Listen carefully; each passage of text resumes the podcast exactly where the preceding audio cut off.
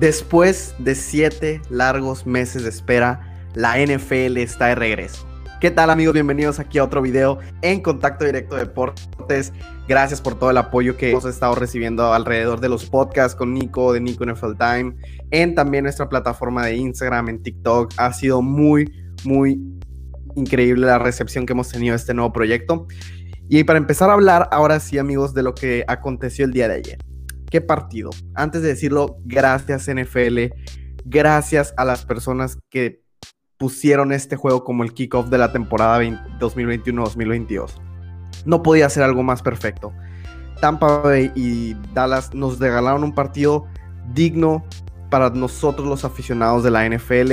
Fue un partido que te tenía saltando de tu asiento en cada jugada y más en esas jugadas finales en las que la ofensiva de los Cowboys también dejó tanto tiempo para que Tom Brady pudiera trabajar y nosotros sabemos que a Tom Brady no le puedes dejar tanto tiempo en el reloj para poder terminar un drive y te va a hacer un drive ganador al final de cuentas. Pero bueno amigos, ahora vamos a hablar un poco como lo mencionamos del kickoff eh, de la temporada 2021-2022. Y para analizar este partido de Dallas contra los Cowboys, vamos a estar realizando una pequeña dinámica vamos a tener a los ganadores y a los perdedores de ambos equipos. Así que como lo mencioné, vamos a tener los jugadores que me dejaron mejores sensaciones y que me gustó lo que vi alrededor de todo el partido y los que de plano sí me dejaron focos rojos o no me gustó para nada el partido que, que nos dieron. Así que como lo mencioné, vamos a empezar ahora sí con los ganadores del partido de Tampa Bay contra los Cowboys. Y tenemos que empezar primero con Tom Brady. Lo que Tom Brady está haciendo en su temporada número 22 a sus 44 años es algo de locos, es algo que es impensable. Antes de la temporada él ya había declarado que él ya no iba por ese estatus de Joe Montana, iba por ese estatus de Michael Jordan. Y yo creo sinceramente que lo que Brady está haciendo es algo que no hemos visto en los deportes. Tener 44 años y seguir teniendo esta calidad dentro del campo es increíble. Lo, lo que mis ojos estaban viendo el día de ayer no era un coreback de esa edad, era un coreback que fácilmente ahorita se puede estar colando entre los mejores corebacks de esta liga. Y eso te dice mucho lo que está haciendo a pesar de la edad que tiene. Claro, tiene el perfecto complemento alrededor de él para tener éxito. Pero él hace que todas esas piezas hagan clic y de todas maneras hace jugadas increíbles como lo, como lo hizo gran parte del partido de ayer. Un poco de lo que Tom Brady hizo en sus stats aquí que tenemos son 379 yardas, 4 touchdowns, 2 intercepciones, sí, pero el drive ganador. Y fue un drive ganador al puro estilo de Tom Brady que nos tiene acostumbrados. Y eso lo hace aún más especial, porque muchas personas, cuando vimos el tiempo que Dallas le dejó a Tom Brady para trabajar, dijimos, lo va a lograr. Va a lograr el field goal, va a lograr ya sea un touchdown o un gol de campo para que este equipo tome la ventaja y gane. Es tanto así la confianza que la gente tiene en Tom Brady que ya sabíamos muchos los que iba a pasar.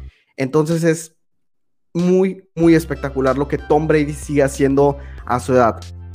Pero para todo esto, no tuvimos una mala presentación del otro coreback.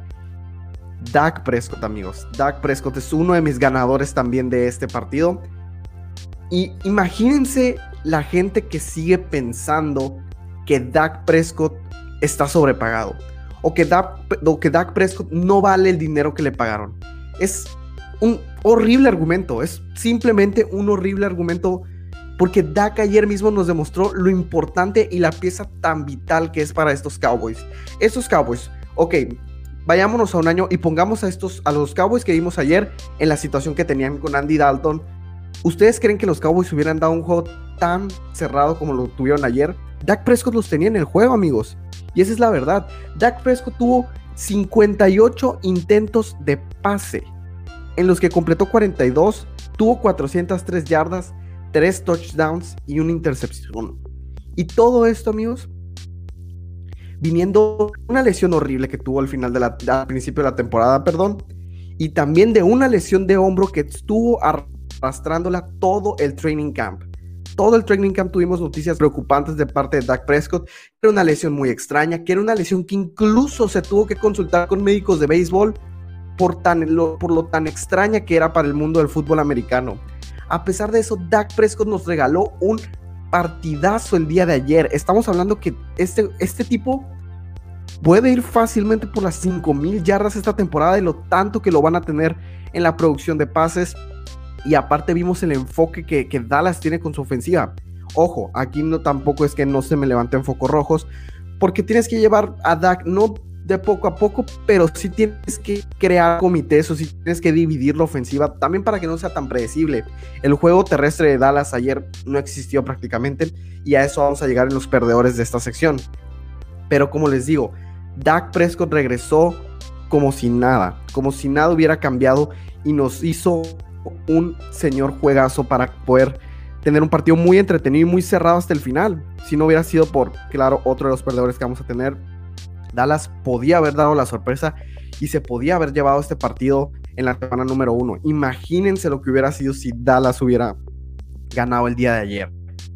Bueno, ahora vamos a cambiar de los corebacks y vamos con un jugador muy polémico, un jugador que a muchos no nos puede caer bien, que a muchos no podemos tolerar sus actitudes dentro del campo o incluso también más que nada fuera del campo. Pero Antonio Brown dio un partidazo el día de ayer. Antonio Brown, si por sí esta ofensiva de los Bucks se veía cargada de talento, ahora que tengan un tercer wide receiver que se vio tan bien como lo hizo Antonio Brown el día de ayer, es de miedo de parte de los Bucks. Antonio Brown puso stats al nivel de lo que nos tenía acostumbrado con los Steelers. Antonio Brown tuvo 121 yardas y un touchdown. Lo vimos en jugadas clutch y lo vimos la confianza que Brady le sigue teniendo una de sus armas favoritas dentro de su ofensiva. Se vio cómodo, las rutas que corría se vieron espectaculares. Antonio Brown puede, puede ser esta, esta arma secreta o ya no tan secreta que los Bucks pueden tener pero eso sería injusto para lo demás de la liga por, tan, por todo el talento que tiene en realidad Tampa Bay alrededor de ellos. Y ahora le enseñas a un Antonio Brown que puede no ser el mismo que tuvo sus años de gloria en los Steelers, pero que te puede dar un 60, un 70% de la versión que tuvo en ese entonces. Sigue siendo uno de los mejores wide receivers de la liga esa versión de Antonio Brown. Y yo creo que esta temporada los Bucks van a estar explotando mucho a Antonio Brown y van a estar usando mucho esa arma ofensiva que faltó de ver un poco la temporada pasada porque llegó tarde y por, y por los demás temas polémicos que venía arrastrando Antonio Brown. Pero esta temporada promete mucho para, para Toñito y yo creo que va, va a regresar un poco a lo que nos tenía acostumbrado. Seguimos con el tema de los wide receivers aquí en el tema de ganadores. Y es la dupla de los Cowboys, señoras y señores. Stilam y Amari Cooper. Si a los dos los tienes en el fantasy, felicidades. Felicidades porque yo no pude ver a ninguno de los dos.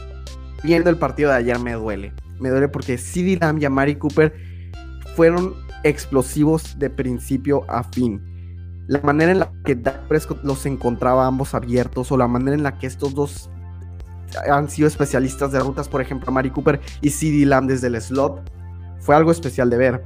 Amari Cooper tuvo 139 yardas y dos touchdowns. CD Lamb tuvo 104 yardas y un touchdown. Entonces estamos hablando de, de, dos receptores que tiene Dak Prescott para trabajar que son elite y que si de por sí la ofensiva de Dallas la veíamos llena, ahora con estos dos Lara lo que hicieron el día de ayer, ojo con la ofensiva de Dallas para que sea un top 5 en la temporada. Yo lo predije desde antes. Esta ofensiva de Dallas para mí tiene todo el potencial de ser una top 5, en el mejor de los casos una 3 del año. Entonces, CD Lamb y Amari Cooper se vieron bastante bien ante una defensa complicada de los Bucks, cabe decirlo, pero que también al final tuvo algunas lesiones por ahí en su, en su secundaria. Pero en sí, CD Lamb y Amari Cooper son, lo, son dos ganadores del día de ayer. Y a mí me generaban muchas dudas antes del partido ver cómo iban a administrar los targets de ambos. En mi opinión, fueron administrados de una manera exitosa y se vieron muy bien como dupla el día de ayer. Así que estoy muy emocionado, muy emocionado para ver lo que Dak Prescott puede seguir trabajando junto con CD Lamb y Amari Cooper de cara a la temporada. Y esta es una, esta es una que me encanta. Este, este punto cuando lo puse, lo, lo estaba escribiendo, me encanta que lo haya puesto en esta sección como ganadores. Y voy a volver a hablar de Tom Brady. Pero ahora lo voy a hablar junto con una dupla. La dupla de Tom Brady y Rob Gronkowski. La dupla que hace un año, antes de empezar la temporada, muchos pensaban que no iba a funcionar. Muchas narrativas estaban antes de todo eso, que Tom Brady ya venía dando un bajón claro, que después de su salida de los Patriots ya era más por bajón de juego que no tenía tanta la culpa Bill Belichick. Rob Gronkowski venía de salir del retiro, estuvo un año completamente retirado y venía arrastrando lesiones. Toda la carrera de Rob Gronkowski nosotros sabemos que vino arrastrando con lesiones. Pues bueno, la temporada pasada nos regalaron flashazos y en el Super Bowl nos dieron también prueba de ello con dos touchdowns también a Rob Gronkowski. ¿Qué pasó el día de ayer? 8 recepciones, 90 yardas y 2 touchdowns para el Tyrant. La dupla de Brady Gronk se vio en su máximo esplendor ayer y después de tantos años que siguen causando tantos dolores de cabeza a la liga, me parece algo tan especial y tan único que hemos visto con los Tampa Bay Buccaneers y aparte nos demuestra el talento que ambos de estos dos todavía tenían en el tanque y que muchas personas dieron por hecho que ya estaba terminado, que muchas personas pensaron que ya no iban a poder producir al máximo nivel. Y miren, en el día, en el kickoff, Tom Brady con dos touchdowns para Rob Gronkowski sigue callando las críticas y sigue haciendo un lado a los detractores. Entonces, aún más especial y una historia que me gustó mucho seguir el día de ayer. Y por último, esta mucha gente puede estar de acuerdo o mucha gente puede no estar de acuerdo, pero en mi caso yo tenía focos rojos acerca de esta situación y me parece que vi una mejoría sí y que puede ayudar a que compita de cara al futuro. Y es la defensa de los Cowboys, amigos. La defensa de los Cowboys, si bien no fue espectacular o no fue nada así shutdown defense, la defensa de los Cowboys tuvo sus turnovers, supo estar en las situaciones correctas para forzar eh, las entregas de balón y estar en los momentos indicados cuando pudieron estar interceptando el balón. Entonces hay que darle mérito también a la defensa de los Cowboys que fue que tuvo un duelo al du por tú con la defensa de los Buccaneers y eso es lo que muchas personas no pensaban que podía pasar. Muchas personas pensaban que este partido iba a ser lo que podía ser la defensa de los de Tampa Bay para poder parar a los Cowboys, pero mucha gente no lo veía del lado opuesto. No, veía que los Cowboys pudieran parar a los Buccaneers en algunas ocasiones y gracias a, gracias a la defensa de los Cowboys ahí estuvieron en el partido y también fue gracias a ellos que pudieron estar tan cerca de poder ganar el partido. Entonces hay que darle mérito a la defensa de los Cowboys. Ojalá siga mejorando porque ese es un papel muy importante que tienen que cumplir si quieren volver a playoffs y si quieren ser un equipo relevante en la temporada. No fue nada especial, como lo repito, pero mejor que lo que vimos la temporada pasada, mínimo sí fue. Ojo, no sabemos si fue por ese partido especial que das una al año y lo hiciste contra los campeones del Super Bowl y ya no lo vas a poder volver a repetir en muchas ocasiones a lo largo de la temporada. Pero ojalá si sea esto el comienzo de una muestra que tenemos de, de la defensa de los Cowboys. Ahora, amigos, pasamos a la sección de los perdedores del juego. Y yo creo que aquí ya muchos pueden adivinar un poco a la, lista que yo puedo tener de, perdedores del juego. Y es una lista que probablemente también muchos de ustedes vayan a compartir o que estén de acuerdo o también incluso en desacuerdo. En esta lista cabe destacar que hay muchos perdedores de los Cowboys. Hay muchas cosas que no me gustaron tampoco de los Cowboys, a pesar de Dak, a pesar de la defensa. Y vamos a empezar con una. Zeke Elliott. ¡Wow! wow la gente que le puso tanto empeño y drafteó a Zeke Elliott eh, en, la, en la semana número uno de Fantasy. Yo creo que todos esperábamos un poco más. Esperábamos que tuviera una mayor cantidad de, de, producción o una mayor cantidad de targets, pero incluso también vimos mucho en tiempo en el campo igual a Tony Pollard y ninguno de los dos hizo una diferencia clara en mayores aspectos del partido estábamos viendo a, Ezekiel Elliott trabajando en el tema de bloqueo en vez de, dar de, estar dándole toques. Y eso fue algo que me causó mucho interés. No sé ustedes. No sé ustedes cómo la vean. Pero a mí sí me causó mucho interés cómo, cómo Signo tuvo la misma cantidad de producción que yo esperaba. Yo esperaba que con el regreso de Dak la dupla volviera. Porque eso es algo que estábamos viendo incluso desde la serie de televisión Hard Knocks que cubrieron a los Cowboys en su training camp. Estábamos viendo que sí que se sentía cómodo con el regreso de Dak Prescott y que, eso iba a abrir más posibilidades para su juego. Al final, al parecer, siempre no. Y fue una de mis decepciones del partido porque yo sí creía antes, y me parece que lo mencioné en la previa del juego, que sí que iba, iba a causar a la, a la defensa de Tampa Bay. Al final no pasó. Pero bueno, siguiendo con la temática de corredores, uff, Uf, qué mal se vio el comité de corredores de Tampa Bay. Ya sea Leonard Fournette también con una entrega de balón, Ronald Jones también, y Gio Bernard tampoco fue nada especial. Ojo que Leonard Fournette sigue teniendo temas con el, con el, con el, con atrapar los pases en, en movimiento.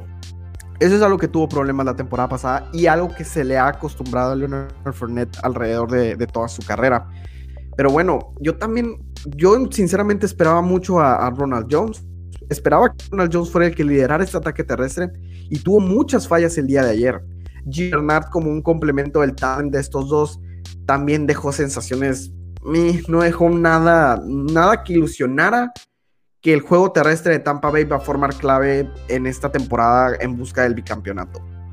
Tienen que mejorar, claro, la ofensiva de, Tampa tiene que ser equilibrada y tiene que tener el juego terrestre a punte y el juego también el juego también aéreo, porque esa es una de las claves Tom Brady, el play action, y es algo que les funcionó mucho en los playoffs, porque vimos, eh, como, les, como les menciono, vimos presentaciones muy interesantes de todos sus corredores, y por eso también fue algo muy importante en el Super Bowl que Leonard Fournette tuviera el partido que tuvo.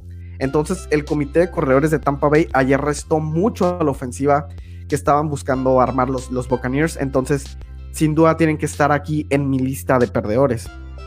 Ahora vamos a terminar ya esta pequeña lista con dos jugadores de los Cowboys. Greg Sterling. Uf, qué mal juego tuvo Greg Sterling antes, antes de, entrar a lleno aquí al tema de Greg Sörlin, aficionados de los Cowboys, entiendo que les pueda enojar esa última jugada, ese PI ofensivo, esa interferencia ofensiva que estaban buscando. Pero también vayamos a preguntarnos qué tanto no afectó estas, o sea, todas las, todas las oportunidades de puntos extras que Greg Sörlin falló. Eso fue un punto clave. Eso fue un punto que tuvo a los Cowboys, por eso al final perdiendo el partido. Los Cowboys pudieron haberlo ganado si Greg Sirlein hacía su trabajo y metía esos goles de campo. Pero al final no. Y al final los Cowboys no pudieron ganarle a, Tampa Bay. Porque esa es una de las en las que se debería de tener un mayor enfoque a decir, bueno, es que fue una interferencia ofensiva. A lo mejor no fue. Pero Dallas dejó muchos puntos en el camino y fue todo eso gracias a Greg Sirlein. Por último, Micah Parsons. Eh, para muchos, incluso creo que yo también lo puse en mis predicciones como el que iba a ser el jugador defensivo, el jugador defensivo del año. Qué mal se vio. Qué mal se vio ayer Micah Parsons. Se veía perdido. Tom Brady estaba claramente buscando los targets con Micah Parsons. Estaba abusando de su novatez. Y Rob Gronkowski también lo tenía de hijo. Lo tuvo de hijo todo el partido porque gran parte de sus targets fueron con la cobertura de Micah Parsons. Entonces vimos un Micah Parsons con una mala cobertura, muy perdido entre jugadas. Hay una jugada que por ahí la pueden revisar, amigos, muy polémica, en la que va de un lado y en realidad el balón ya se le fue de completamente dirección. Son, no, son cosas que como rookie se van a pulir, pero Micah Parsons llegaba con esta feta tan grande y no, no vimos mucho, mucho de esos, muchos de esos flachazos o mucha de esa grandeza que vimos en, su carrera de colegial. Digo, si Jalen Smith y Leighton Van Der ya no los tienes tan activos porque le estás dando tanta confianza a Micah Parsons, el experimento de salida salió un poco mal. Pero bueno amigos, eso ha sido todo el análisis aquí de la semana número uno. Quiero agradecerles de nueva cuenta por todo el apoyo que le han dado aquí a Contacto Directo Deportes. Y les recuerdo que nos sigan aquí en TikTok y en Instagram como contacto directo.tv. Facebook y YouTube, Contacto Directo Deportes. Aquí vamos a tener todo el contenido de la temporada. Y muchas gracias de nueva cuenta por estar con nosotros. Nos vemos en la próxima. Y ojo a los análisis que tendremos después del primer domingo en NFL. Gracias.